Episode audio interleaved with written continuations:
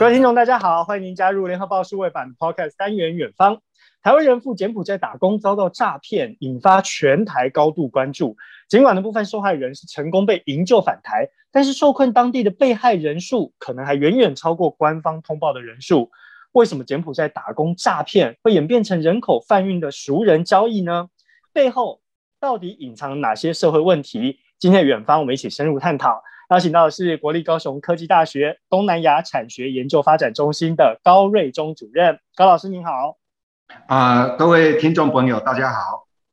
好，我们今天找到高老师呢，很重要的一个原因是，他是在柬埔寨攻读博士的台湾第一人，所以他其实在当地生活过一段时日，对于当地其实非常的了解。老师，我们一开始先来跟您请教个关于柬埔寨的观感问题。就您过去的经验，你觉得柬埔寨治安很差吗？这次事件跟法治状况有关吗？为什么会发生所谓的道高一尺，魔高一丈，现在这样的诈骗陷阱呢？我们之前对于柬埔寨的一个概念，吴哥窟风景很非常的一个漂亮，嗯、很多很多朋友也都去过，也都觉得，嗯、呃，柬柬埔寨的风景很好，人民看起来也很祥和，因为它最主要是以信奉佛教的一个国家，嗯、啊。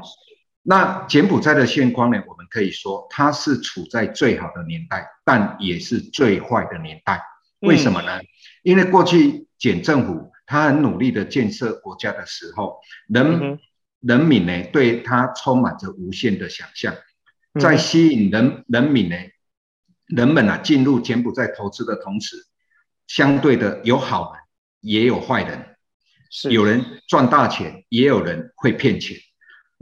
这个也创造，也也是一个创造财富的温床，也是吸引犯罪的温床。那也许有人会说，柬埔寨没有王法。那我们从另外一个方面去想，如果真的没有王法，那救人就会很简单，只要透过军方或检方，嗯、他可以罔顾人权，就直接进入人们的一个住所，好、哦、去、嗯、去去做查缉。但是呢，是柬埔寨就是有王法。那有王法的一个情况之下。柬埔寨一直努力要以法治救国，来救助这些所谓的外国人啊，包含我们台湾人啊，才会啊变得如此困难。因为要有人报案啊，他不能随便去冲人家，他有王法。所以凡事要讲法治，要有实质的证据，要有法院的搜索票，才能进行查缉、逮捕跟抢救。此外呢，哦，根据我在柬埔寨官方的朋友哦，我很清楚的了解到。他们一直很努力要改善国家的治安，也在跟不同的国家合作建立治安的联防机制。好，跟很多国家，但是因为我们我们跟柬埔寨没有邦交，也因为柬埔寨遵守一中的一个原则，所以我们台湾这边反而是碰壁了，好，反而是碰壁了。但实际上呢，道高一尺，魔高一丈，加上国家财政的因素。好，柬埔寨这个国家是很穷的国家，所以要长时间的治安建设才有可能提供人民更好的环境，安居乐业。所以说，整体的治安差，在我在念书的那个阶阶段，治安是 OK 的，啊，是 OK 的。我我我常常啊，晚上啊，啊，在那念书的时候，晚上出去散步，啊，我也一样没事啊，也是跟人们在那边打招呼啊。好，都没有，治安都都很好，而且柬埔寨这个国家，它本身是不能合法的拥有枪支。嗯哼，它枪支为什么会大家会怕？最主要是外来的黑道势力，像中国的黑道势力，还有台湾过去的黑道势力，在那边呢、啊，拥枪自重。嗯，那有枪自重，它最主要是用在什么？他们自己。内部的黑道火拼啊，或者在控制他们的地盘，嗯、还控制他们的人员在用的，嗯、他不会对一般游客或是一般人民去边乱开枪的。是、哦、是，所以其实就是在争夺势力跟一个做自保的行为，所以他们才会拥枪自重。老师刚刚其实点到一个很重要的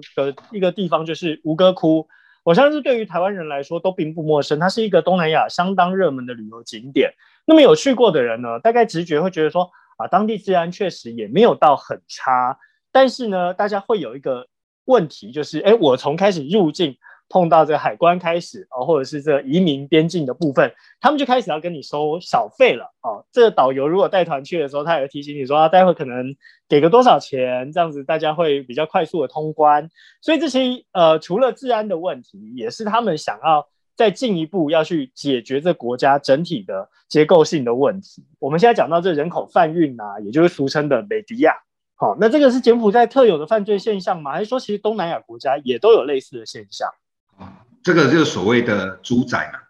主宰就是贩卖人口，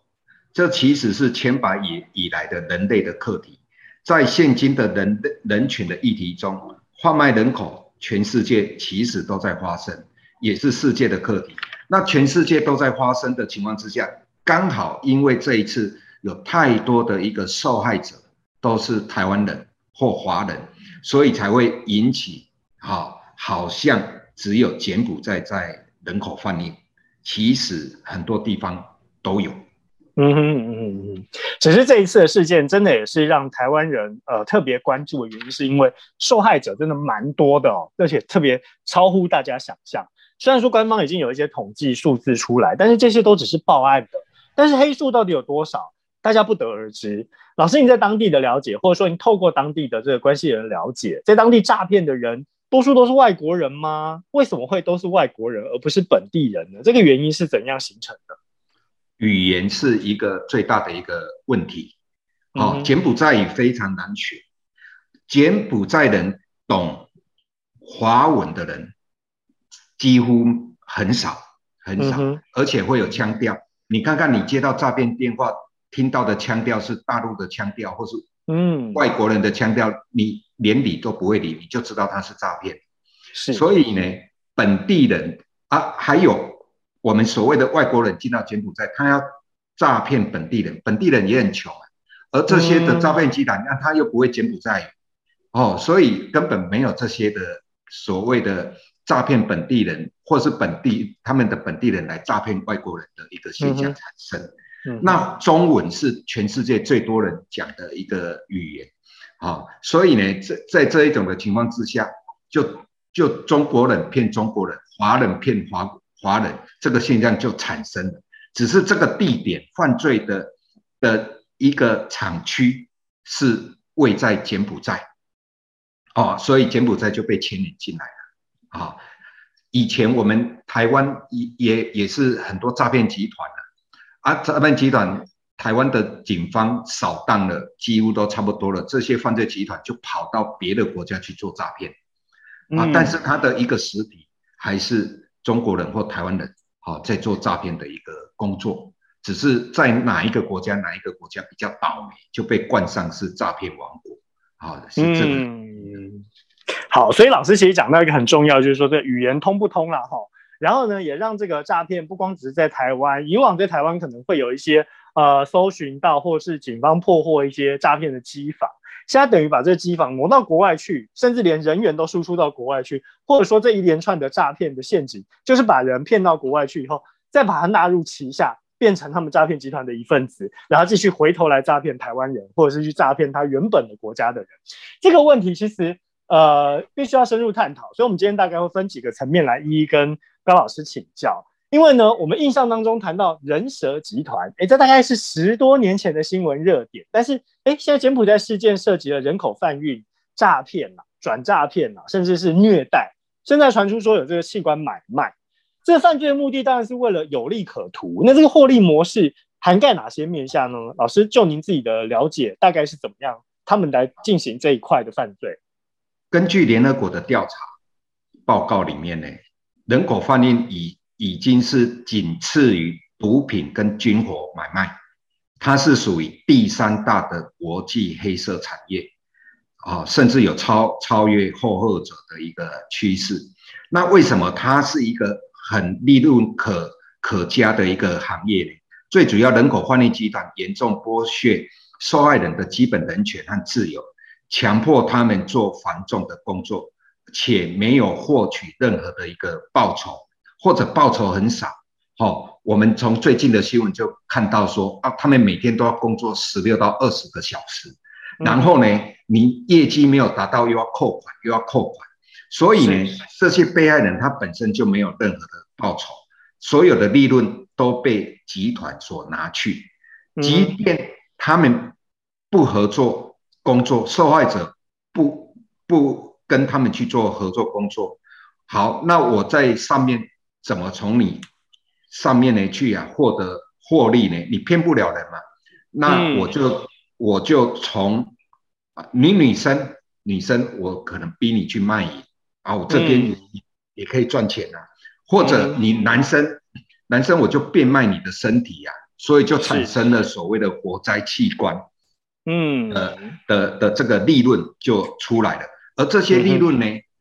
而这些集团为什么最近很嚣张的一个原因，他们发现这些的利润远比他们去从事我们所谓的原本的诈骗的利润还要高，哦，还要还还要高。的一个情况，所以它的利润呢就出来。另外一点，另外一点啊，万一我身体不好，他要他要怎么办？我就打你骂你，让你受不了，让你受不了，你就会求救，请家人来付赎金，嗯哼，给集团啊，我我你家人又付了一百万给我，哇，这个又比诈骗好赚啊。所以呢，嗯、女的去卖淫。男的呢，变卖器官，或者呢，我就啊，从你的家人的身上呢，勒索更多的钱财来换你回去，好、哦，所以他的犯罪的一个有利可图的来源就是这样。好，所以老师其实刚刚点出了一个重点，就是说他犯罪已经有了新的获利模式，除了刚刚讲到，哎。女生的卖淫，然后呢，男生的这个器官买卖，然后再来到这个跟家人去勒赎，这个部分也算是诈骗新的计划。大家也都已经知道说，这个进展到了新的一个阶段。哎，我今天接到诈骗电话，大家也开始学乖了，会有这个警觉心。那后面呢，开始再碰到了，就像老师刚刚讲的，他做的这些，不管是掳人勒赎啦、器官买卖啦，还是说逼人去呃卖淫啦，这些。其实获利都远远超过诈骗，甚至说它的有效达成率也都超过了诈骗，所以也就让大家发现说，哎，诱骗的手法推陈出新，从刚开始的高薪利诱，然后变成说，哎，朋友圈来进行诱骗，然后这个一些关键到底为什么能够成功呢？是因为真的是大家比较容易相信身边的熟人嘛？所以这些诈骗集团他们运用这样子，我找到人，不管是向他家人勒赎，或透过他。去做辐射扩散，然后去邀请他的朋友，再去骗他的朋友，这是因为他们比较能够得手的一个关键，就是关系吗？老师，您的观察？这其实是利用民众喜欢钱的这个观点，嗯，啊、哦，所以呢，他就啊，弄出一个一个利诱的一个出来的一个整彩活动，哎、嗯，你来我这边，钱多事少，工作轻松。让你可以快速致富的一个心理，然后高薪的来诱导你过来，啊，高这样人们才会过去嘛。那你看看哦，最近疫情这两年失业率大增，很多人都放无薪假，没有钱，嗯，突然说到国外去，哈，到柬埔寨、到杜拜去，哎，有那么多高薪，工作轻松，我只要打打字就好，那我为什么不去？一个月十万块，他就跟着过去了。而跟着过去的情况呢，一开始是犯罪集团骗你一个过来，后来发觉你无法骗太多钱财在做诈骗上面，你干脆就由你身上再去去骗你的朋友，从朋友圈反而是一群人会过来。嗯，前前几日的小陈同学的一个案例，十九岁青年的案例，他就是被他的高中同学骗去了，而且骗了陈同学跟郑同学呀、啊，一次骗两个，嗯、哦，一次骗两个。另外呢，上礼拜查获的那个女人蛇，他就骗了五十个，好、哦，骗了五十个，嗯、哦，所以呢，按他一次的佣金十万，五十个就五百万，所以呢，就变成利用朋友圈来诈骗，而骗过来我。你再去诈骗别人，我诈骗集团可以再从中的更多的一个钱进来，诈骗不了，我就勒索你家人付赎金。好，付赎金你不付，那我就把你转卖到所谓的啊前阵子所讲的 KK 园区，我跟你活摘器官，那我来卖你的器官。哦，根据高大成法医他这样他他有说过，整个器官买卖下来，市场的行情可以一个人可以获利至多到两千四百万台币，哦，这是一个很可观的。那女的部分，惊人的数字。对呀，啊，女的部分，我我逼你去卖淫，卖淫你一天，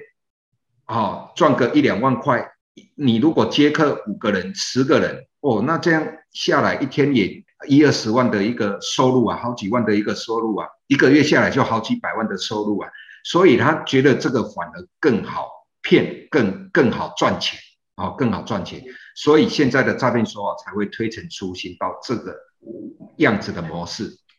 好，所以呢，也就是说，呃，一个人拉十个，甚至一个人拉到五十个，他其实是快速用倍增的方式在增加他的人手，所以他就是说自己想要换得自由，他就必须要骗更多人。过来柬埔寨来换取个人的这个人身自由，所以这诈骗集团其实真的是手法推陈出新，而且非常有头脑，在源源不断的提供他的人力资源。好，老师您刚刚讲到这个，让大家也会想要去关心的是，最近这件事情也引发了一些政治层面，两岸之间的之间互相的较劲哦。因为人蛇跟诈骗集团能够跨越台湾跟柬埔寨来犯罪，这跟两岸关系之间的变化有什么关联呢？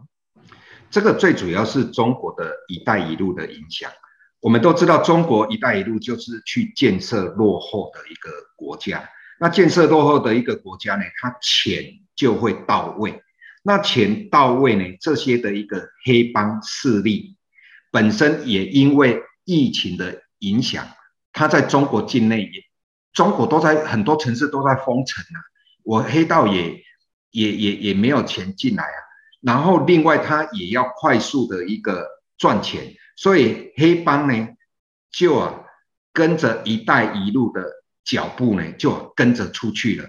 因为为什么会跟着出去？因为“一带一路”到哪一个国家就撒钱去做建设，撒钱去做建设就需要很多的工人或工程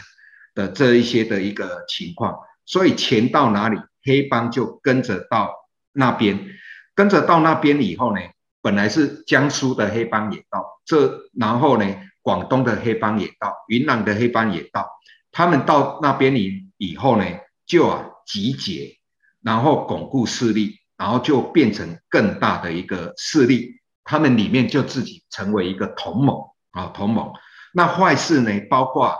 去做人蛇，去做诈骗，去做走私，还有洗钱。而且洗钱是最好赚的。我们看柬埔寨这一个国家，它后来开放啊一将近两百张的赌牌，可以设赌赌场啊，所以呢，赌场是最容易洗钱的。所以黑帮他以前不在在原本的国家里面，他要去做火拼或者去做毒品这种高风险的一个事业。我后来。中国“一带一路”出去钱出去了，就会产生很多洗钱的的这个管道出来，再透过赌场，所以利润也出来，整个黑帮就出来了。而这些黑帮出来以后呢，哦，他们的手法是什么？我就是要以投资当地为由，他的身份就变成生意人，他是商人。那商人去这个国家投资。难免都会去，一定要去拜会当地的官员，也会宴请宴请当地的官员，然后他们会加入商会，因为我是商人嘛，然后他们一定一定拜会或吃饭的当下一定会拍照，那拍照呢，拍照下来，接着他就拿照片去啊跟很多人讲说，你看我都跟总理合照了，我都跟什么什么部长合照了，将军合照了。哦，而且我也是商会的一份子，嗯哼，嗯哼，这样来取信被害者，认为他是一个正当的一个商人，这样反而造成了很多更多的被害人受骗成为受害人，后面又演变成所谓的猪仔的一个现象，所以也就变成说。他透过照片取信于人，那有些人呢也就不疑有他，然后就相信了。结果万万没有想到，这背后的背景可能不是他表面看到，他是一个投资的商人身份，背后可能还牵涉了盘根错节组织，甚至是帮派，还有金钱的这个相关的获利。所以这个状况听起来，当然，大家也会觉得说，是不是中国“一带一路”也带来一些问题？不光只是说正面的建设，负面的这些金流跟洗钱的问题也会跟着衍生出来。但是，过去两岸共同打击犯罪的机制还存在，但是这几年因为两岸关系真的是降到了冰点，没有办法发挥作用嘛，所以就让这个诈骗跟人蛇集团有机会趁机来捣乱。老师，您自己觉得是这样子吗？在中国的政策之下。台湾属于中国的一部分，台湾人就是中国人，所以呢，像前两天啊，那一个中国也发表了一个声明啊，受害的台湾人可以到中国大使馆去去做报案的一个动作，他们会去做救助。那救助呢，整个不管是如果查到加害者或受害者，有可能就会整个送到啊中国去。那因为现在两岸的一个关系呢，非常的一个的一个奇妙微妙的一个关系存在。前阵子要军演啊，前阵子要军演。我相信我们的政府在犯罪这个前提，因为犯罪是属于万国所不容许的一个嗯情况产生。不谈政治的话，我相信，我相信啊。那一个台湾政府是愿意去谈的，但是呢，嗯嗯、中国政府他会以一个中国的一个政策，你要来跟我谈可以，这些都是所谓的中国人啊，中国人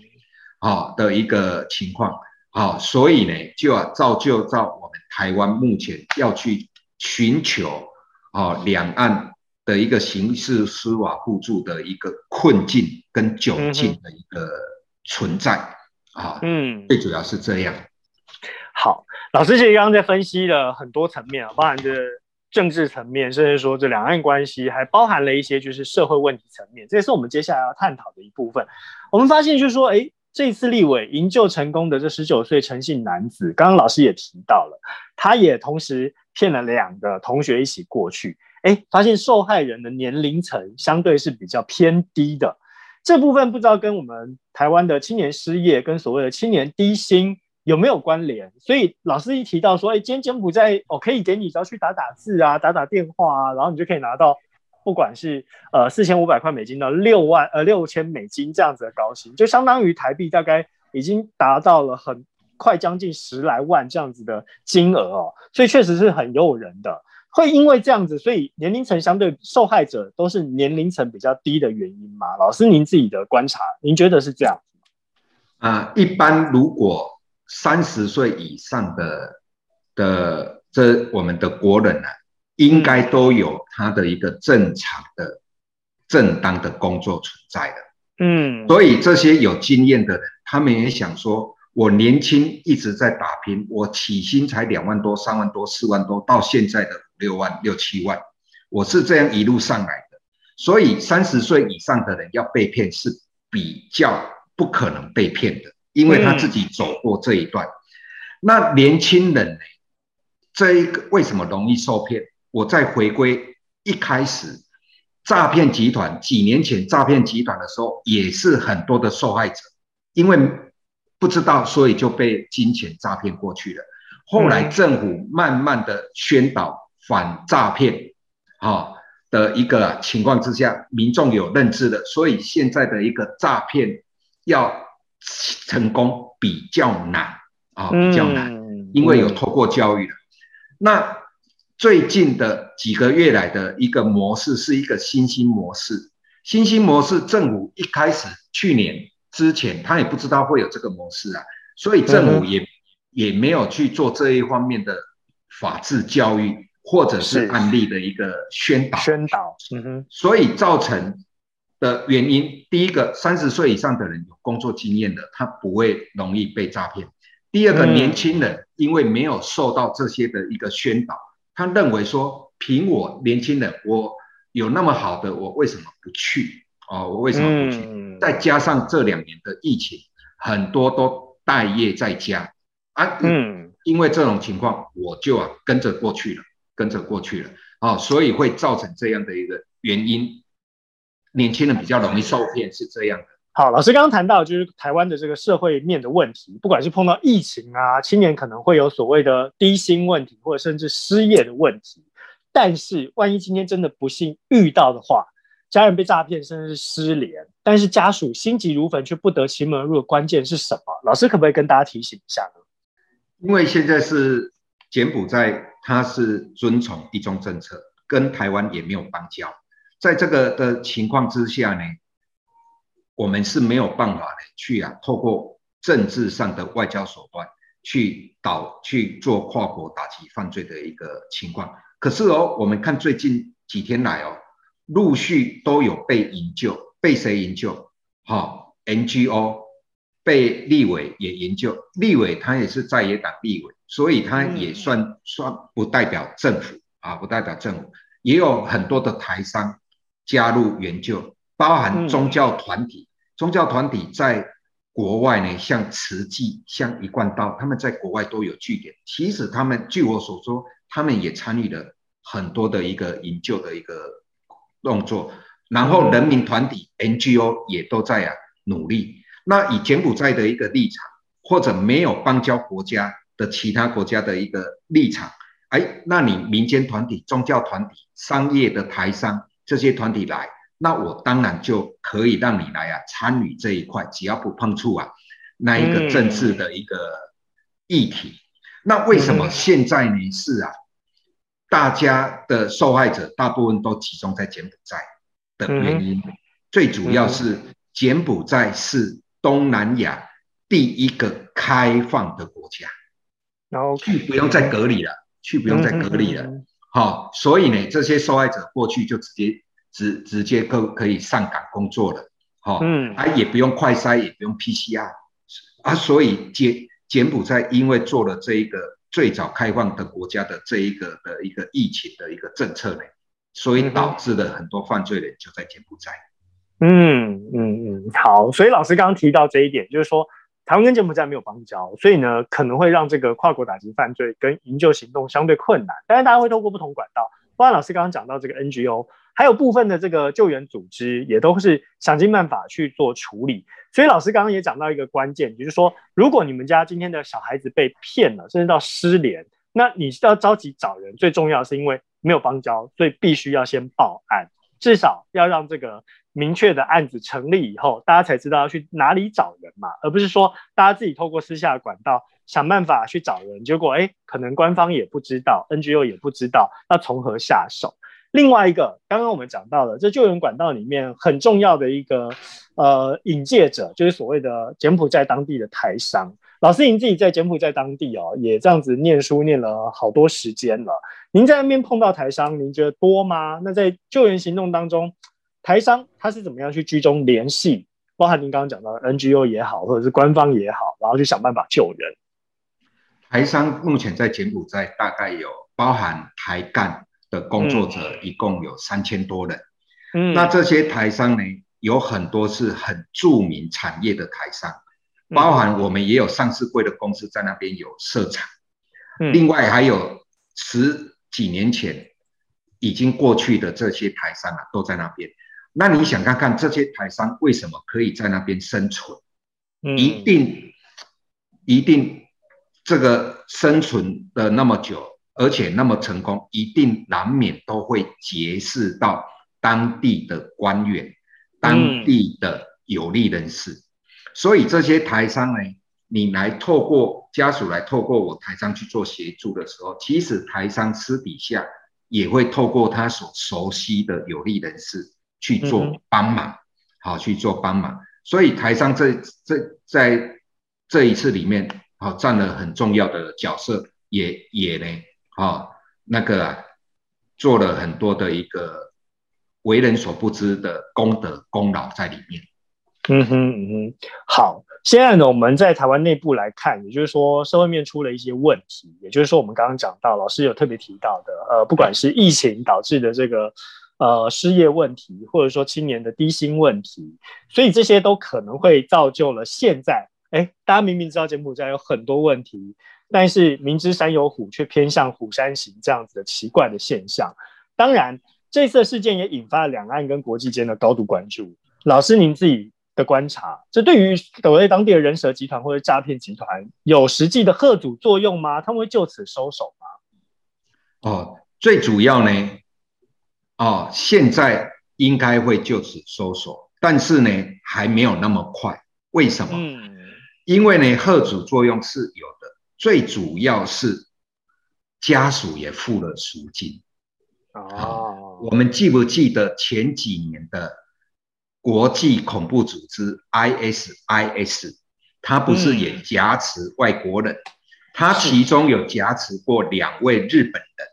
请日本付赎金来给 ISIS 这个恐怖集团来救这两个日本人回去。后来日本人，日本这个政府决定不付这两个日本人，结果被杀了。杀了两个日本人以后，嗯、这些恐怖组织他就认为我绑日本人没有用，后来就没有日本人被绑架了。嗯，那这一次为什么会这样？我我这个人蛇集团，我就我就打你小孩，恐吓你小孩，说我要把他逼去卖淫或者卖器官，你家属就付赎金了，付赎金反而说啊，我我我我来收赎金就好了。好、哦，所以呢，反而利益更大，吓阻作用是有，但是背后的利益，背后的利益太庞大了。虽然这几天开始，柬埔寨政府有开始在啊扫荡，可是呢，犯罪是会一直流动的。你扫荡不了我柬埔寨，你扫荡了，那我跑缅甸嘛，我跑寮国嘛，啊、哦，这个呢，后面呢，后续还会有。只是换不同的国家而已。好，也就是说呢，现在暂时有这吓阻作用，但是我们没有办法斩草除根。未来这些诈骗跟这所谓人蛇集团，还是有可能继续进化，演变成他移转阵地以后，继续在做这样子的事情。好，台湾跟柬埔寨，我们现在最直接的问题是没有邦交，所以跨国的救援行动真的有它的难度在。老师最后可不可以跟我们分享一下？您认为我们台湾内部可以怎么样去着手进行所谓的预防教育，跟法治层面，我们可以怎么样来因应预防未来在有更多的所谓的迪亚被卖到柬埔寨去？预防教育就像就像我们之前的诈骗这样，政府啊不断的啊一直在电视上去做宣导，让人家呢不容易去啊受骗。那不容易去受骗的一个情况之下呢，哎，相对的。受害者就会啊更少，所以透过教育。第二个要严拟法令，为什么严厉法令？我们诈骗犯的这一些呢的处罚太轻，处罚太轻，嗯、所以呢变成说，我被抓到，我顶多可能小弟去承担这这个罪责而已，他们会设断点，所以呢惩罚太轻的一个情况之下，反而他们不会判。如果每一个都判无期徒刑或死刑，当然就会受到更大的吓阻效果。所以我们要去严拟这些的一个法令啊，法令啊，然后呢，在养成教育里面呢，去增加啊，这这些人们的一个自我安全的意识，这样才有办法呢，可以啊更减少啊这些的犯罪的一个产生。好，也就是说现在。我们的警察同仁很辛苦啊，还要在这个机场这边拦人，然后举牌来告诫大家千万不要上当。但其实最根本的问题是，我们回到这个案例，当做一个宣导案，让大家都看到，而且用重复的方式让大家可以牢记在心。看到了这样子的案件，也要警惕自己，甚至提醒自己的小孩，不要那么轻易的相信说你到国外就可以飞黄腾达。如果你在台湾都不努力，你到国外相信也是。更加的有面临更多险境。今天非常谢谢高老师来到我们的节目当中。那我们远方 park 先到这边告一段落。接下来呢，高老师还会，我们有机会再请高老师来跟我们分享一下这个东南亚所谓的诈骗产业链到底是怎么样形成的。谢谢高老师。啊，谢谢各位听众啊，谢谢大家。好，我们远方下次再见喽，拜拜。拜拜，拜拜。精彩的报道，请搜寻 VIP 大 U 点 com 联合报数位版，邀请您订阅支持。